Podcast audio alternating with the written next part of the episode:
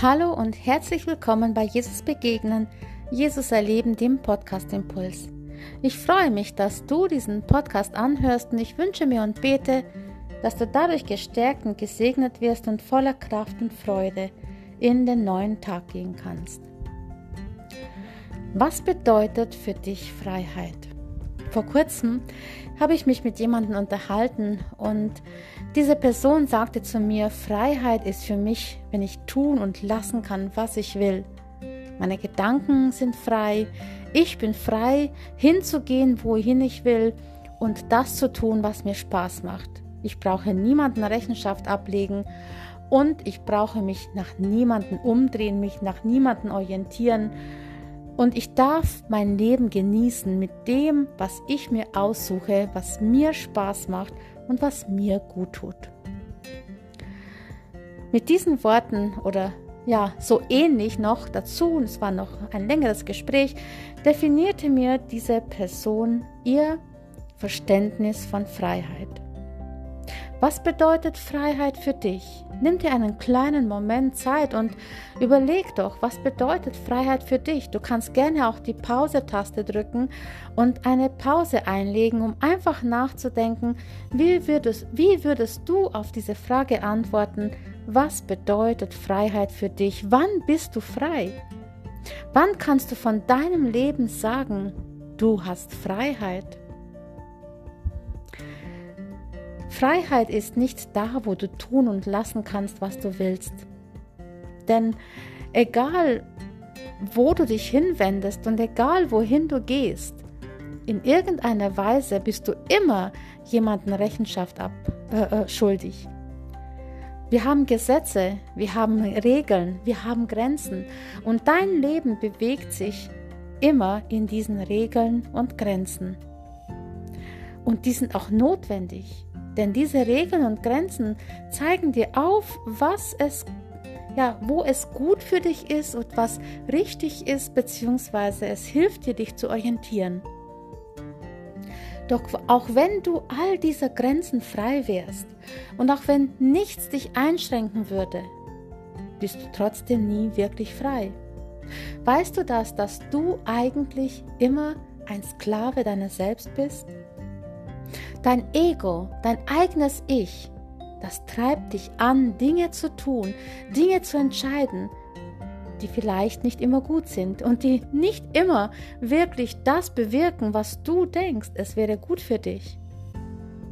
Manchmal hat man Sehnsüchte, manchmal hat man Wünsche, manchmal ja, möchte man sich in irgendeiner Weise Dinge erfüllen oder sich befriedigen mit dem, an was man sich kauft oder was man sich sehnt oder was man sich holt und meint, ich habe Freiheit.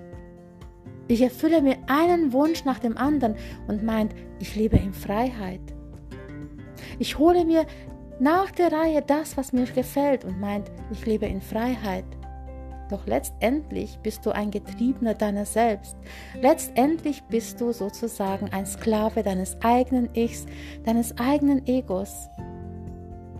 Und du wirst sehen, und es zeigt sich auch in der Geschichte der Menschheit immer wieder, dass da, wo wir unseren eigenen Trieben folgen, da, wo wir das tun, was wir immer meinen, haben zu wollen, und dass wir meinen, nur dann sind wir glücklich und zufrieden, wenn wir uns das holen, dann werden wir oft uns selbst zerstören, aber auch andere Menschen um uns herum.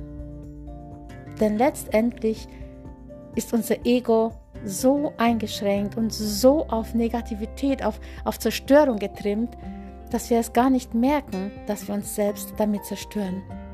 Wir meinen, wir sind frei, weil wir unsere Wünsche erfüllen, aber tut wirklich jeder Wunsch, den du dir erfüllst, dir auch gut? Wenn ich zum Beispiel den Wunsch habe, Alkohol zu trinken und hole mir so viel ich will, dann befriedige ich zwar meine Wünsche, ich äh, komme meinem Ego nach und erfülle ihm das, was es möchte, aber ich werde alkoholsüchtig.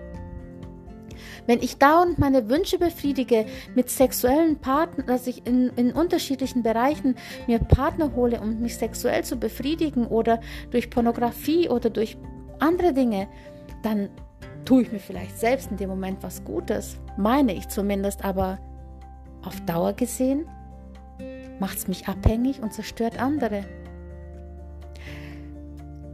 Wie werden wir also richtig frei? Was bedeutet diese Freiheit, die wir eigentlich so sehr ersehnen, aber nie finden? In Galater 5, Vers 1 können wir lesen, zur Freiheit hat uns Christus befreit. Christus befreit uns von all diesem Getriebensein, von all diesen selbstsüchtigen Wünschen in die Freiheit hinein. Denn dadurch, dass wir mit ihm sind, dadurch, dass wir auf ihn unseren Blick werfen, dadurch, dass wir ihn in den Mittelpunkt stellen, hat unser eigenes Ich keine Macht mehr über uns. Und wir müssen diesem eigenen Ich nicht dienen, sondern wir dürfen wissen, ja, es ist alles erlaubt, aber nicht alles dient mir zum Besten. Denn ich weiß, dass da, wo Christus mir aufzeigt, meine Freiheit, dass ich wirklich frei sein kann, mich zu entscheiden für das, was mir gut tut, beziehungsweise auch zu erkennen, was mir nicht gut tun würde.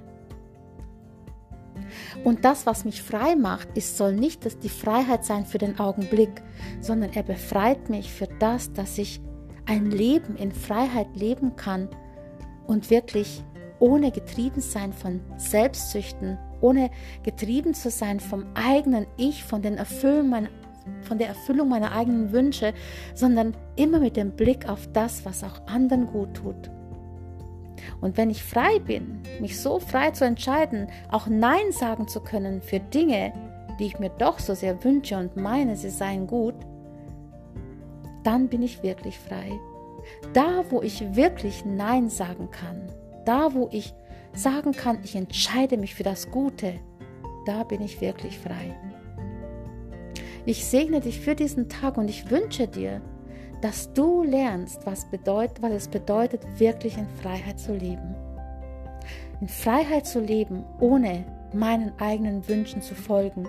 In Freiheit zu leben, ohne mir immer mein eigenes Ego zu befriedigen, sondern die Freiheit anzunehmen, die Christus uns gibt. Freiheit auch von Sünde, Freiheit von all dem Negativen, Freiheit zum Leben hin, zum ewigen Leben.